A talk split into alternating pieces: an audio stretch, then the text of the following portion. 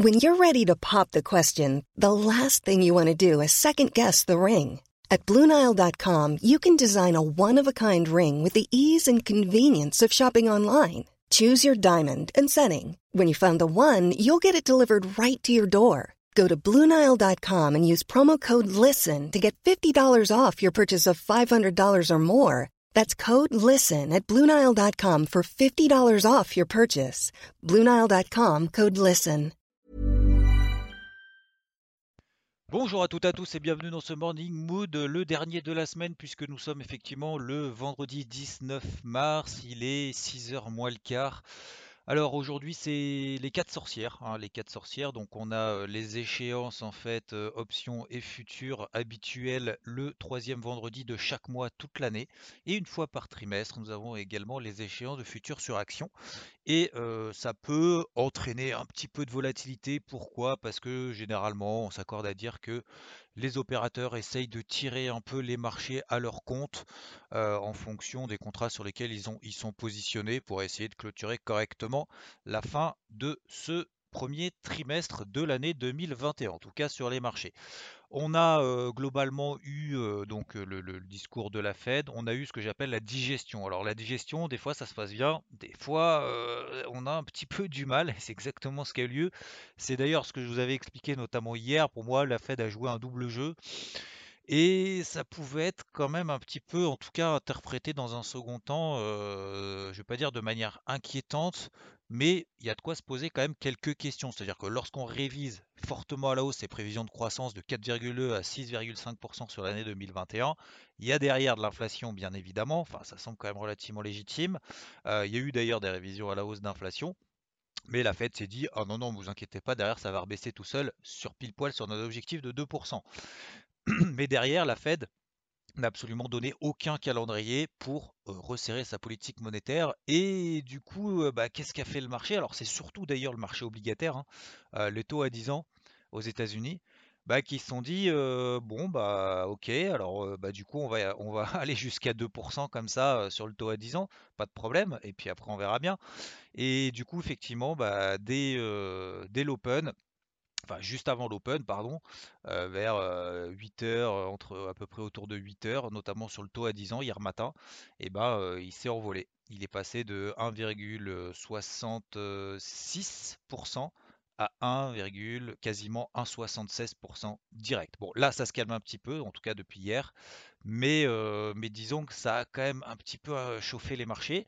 Alors, comme toujours, hein, je rappelle, il y a toujours cette fameuse rotation sectorielle. Plus il y a d'inflation, plus on privilégie les values. Plus il y a de croissance, plus on privilégie les values à la défaveur des technos.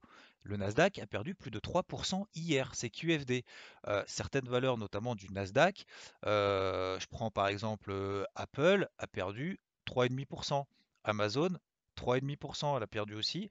Euh, si je prends aussi également par exemple Tesla, euh, alors Twitter a perdu 5%, euh, Tesla a perdu 7%. Voilà, et c'est un petit peu pareil. Un, peu, un peu partout sur à peu près quand même pas mal de techno. Netflix par exemple quasiment 4%.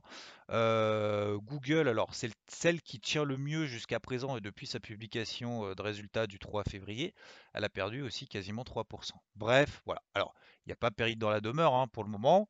Euh, je vous rappelle que pour le moment sur le Nasdaq, même on avait l'impression qu'il était tiré vers le haut, en tout cas depuis la semaine dernière, euh, on était revenu notamment sur la VM50 Daily. On a une grosse zone qui est exactement la même zone qu'on avait d'ailleurs travaillé ensemble fin février. C'était cette zone des 13003 euh, à la louche, avec une invalidation à, à 13370 pour ceux qui avaient suivi et ceux qui se souviennent.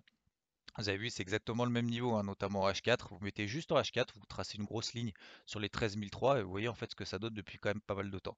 Donc il y avait des gros niveaux d'alerte que je m'étais placé un petit peu partout sur tous les indices. Alors il y en a deux, deux ennemis, j'ai envie de dire, qui ont sonné. Le Nasdaq, 12 960, je voulais partager aussi, euh, que ce soit sur IVT, que ce soit sur Twitter, 12 960 qui était le gros niveau pour le moment à pas rompre. On l'a, euh, on l'a enfoncé, on a perdu quasiment 200 points à 3 points près. On a perdu 200 points derrière. Maintenant, aujourd'hui, ce qui va être intéressant, c'est de voir si c'est un peu du lard ou du cochon. C'est-à-dire qu'on a eu cette petite réaction, enfin cette grosse réaction baissière sur le Nasdaq et cette petite réaction baissière, par exemple, sur le SP500. Euh, ce que je suggère, en tout cas moi, c'est ce que je vais faire, c'est je vais mettre en fait des gros niveaux d'alerte sous les plus bas qu'on a fait hier soir. Hier soir, on a matérialisé des plus bas. Sur le Nasdaq, vous prenez juste vos graphiques, 12 760, et vous regardez, c'est un gros niveau également qui avait déjà été testé. Alors, c'est pas un gros niveau daily ou weekly, hein. c'est un gros niveau en tout cas intermédiaire, notamment en horaire en intraday. 12 260 par exemple. Sur le SP500 également, alors les bougies sont pas belles, mais en même temps, c'est pas parce qu'on a une bougie pas belle sur des records historiques que ça y est, euh, c'est le début du retournement forcément. Hein. Attention, hein. là on a eu voilà une tension avec les taux. Euh, logique, les marchés ont un peu consolidé. Euh, oui, on a une grosse bougie baissière sur notamment le Nasdaq et le SP500. Mais attention, hein, comme je le dis à chaque fois, c'est pas non plus le début de la fin, forcément.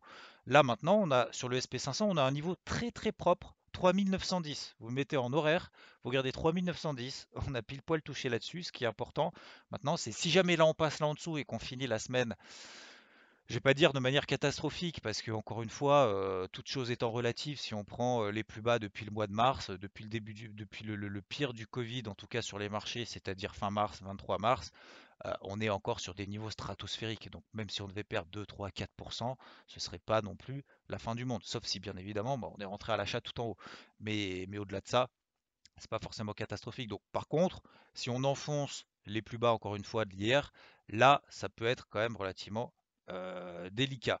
Sur le CAC, par exemple, on avait une zone sur les 6020. Alors c'est pour ça, c'est lui, c'est à moitié, parce que 6020, on verra aujourd'hui si le CAC réouvre au-dessus des 6020 points. Euh, alors c'est 6000 à peu près la grosse zone, mais autour des 6020 points, ça sera du coup le, juge de paix pour cette, euh, cette, fin de semaine et cette journée.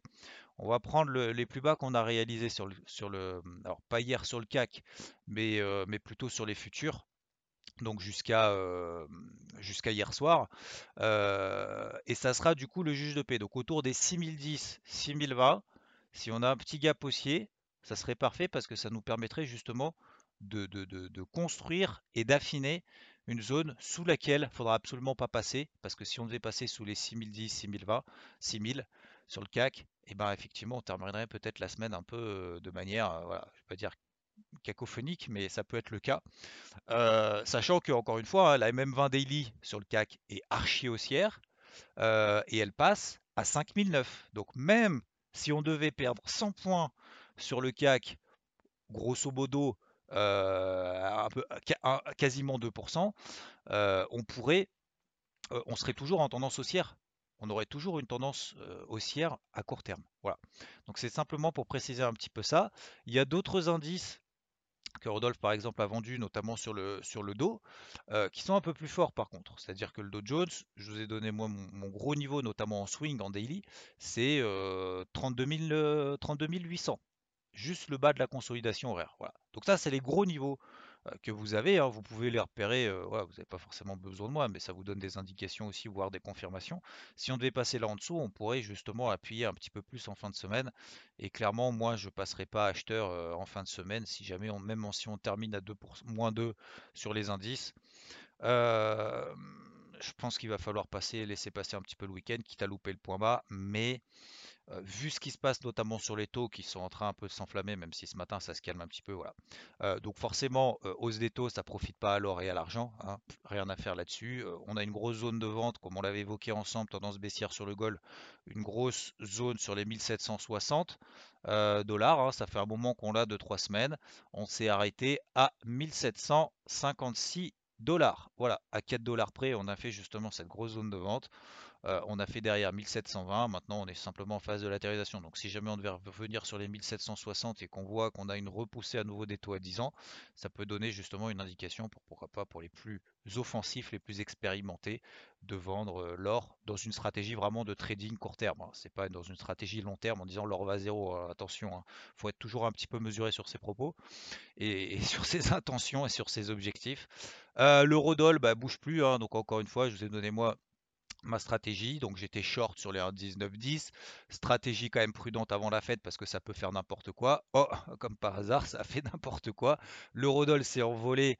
Alors, il s'est pas envolé, mais il s'est arrêté pile poil d'un point de vue technique. Alors des fois, l'analyse technique, euh, ça peut paraître, euh, comment dire, euh, tiré par les cheveux, mais des fois, c'est quand même super propre. Hein. Si vous regardez l'eurodoll, il s'est arrêté pile poil sur ses plus hauts de la semaine dernière.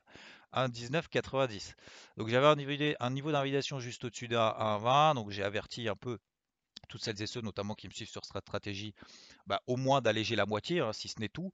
Donc chacun après décide et chacun est responsable et maître de son trading. Mais on est revenu bah, sur les 1,1910. Donc on revient balle au centre. les bullish ont tenté quelque chose, bah ça n'a pas marché. Les bearish ont remarqué un point, mais il n'y a pas d'enfoncement mais de, niveau clé. Maintenant, pareil que sur les indices. Hein. Si le Rodol devait passer sous les 1,1890 ou les 1,19, on pourrait avoir une petite accélération baissière de fin de semaine dans le sens de la tendance daily qui est toujours baissière, je le rappelle, sous la MM20 daily qui passe autour des 1,20. Voilà globalement le tour d'horizon des marchés. Donc 4 sorcières aujourd'hui, digestion de la Fed, petite pic de volatilité, le VIX a pris 12%, mais c'est pas non plus, encore une fois, je pense qu'il faut toujours un petit peu prendre de recul, mais surtout le message clé, c'est de se dire que on est toujours à la défaveur, en tout cas il y a toujours cette notion de, sous-performance des technos à la faveur des cycliques, même si les cycliques baissent un peu, les technos baissent beaucoup plus vite. Voilà, donc le Nasdaq, tant qu'il reste sous les 19 000 les, je vais pas y arriver, hein. sous les 12 950 sur le Nasdaq, ce qui correspond à peu près d'ailleurs à 50%, alors c'est plutôt 13 000, mais 12 950, 13 000 points sur le Nasdaq, c'est 50% de la, bougie impulsive baissière daily qu'on a fait hier. Tant qu'on reste là en dessous, pression baissière pour le moment, avec une grosse accélération, alors je vais pas dire à prévoir, mais potentiel si on devait passer sous les plus bas d'hier, c'est-à-dire 12 760. Voilà, ça c'est les gros niveaux. Vous avez la, déclinaison après sur les autres indices. Sur l'eurodoll, le dollar en phase de latéralisation. Le pétrole qui s'est pris quand même une grosse tatane euh, hier. Alors peut-être aussi avec la réaction un peu des, des taux, etc. Donc on s'est un peu emballé sur les cours du pétrole. Mais même chose que sur les indices. Regardez le pétrole notamment en 4 heures. On est revenu pile poil sur les plus bas qui avait été réalisé mi-février, fin février, début mars. On a fait juste la mèche au-dessous, en dessous, et là on s'est stabilisé sur ce niveau-là. Donc, euh, hier, les cours du pétrole ont perdu quand même 6-7%. Hein. je pense que c'est quand, même, euh, quand même important de le dire. Euh, donc attention, là aussi, pareil. Alors, bon, les cours du pétrole, il y a quand même peut-être un petit peu moins de risques qu'ils s'effondrent ou quoi que ce soit. Alors ça dépend si, on a une grosse accélération baissière sur les indices, mais là aussi pareil, tant qu'on passe pas en dessous des plus bas qu'on a réalisés hier, donc par exemple sur le Brent 62 dollars, 50, 60 dollars, il n'y a pas vraiment pour le moment de retournement de tendance. Oui, à court terme, on est passé sous la MM20, mais on est toujours au-dessus de la MM50 daily d'ailleurs, qui a tenu parfaitement et qui a retenu les cours. Donc ça va être notre garante de cette fin de semaine. En tout cas, à minima, je vous souhaite une très belle journée de très bons trades. Et avant de partir, simplement pour vous dire, si ça vous intéresse, je ferai partie un peu de l'équipe des pros des cryptos sur BFM Business à 16h30. Ceux pour qui les cryptos intéressent. Je vous souhaite une très belle journée et je vous dis à plus. Ciao Normally, being a little extra might be a bit much, but not when it comes to healthcare. That's why United Healthcare's Health Protector Guard fixed indemnity insurance plans, underwritten by Golden Rule Insurance Company, supplement your primary plan so you manage out of pocket costs. Learn more at uh1.com.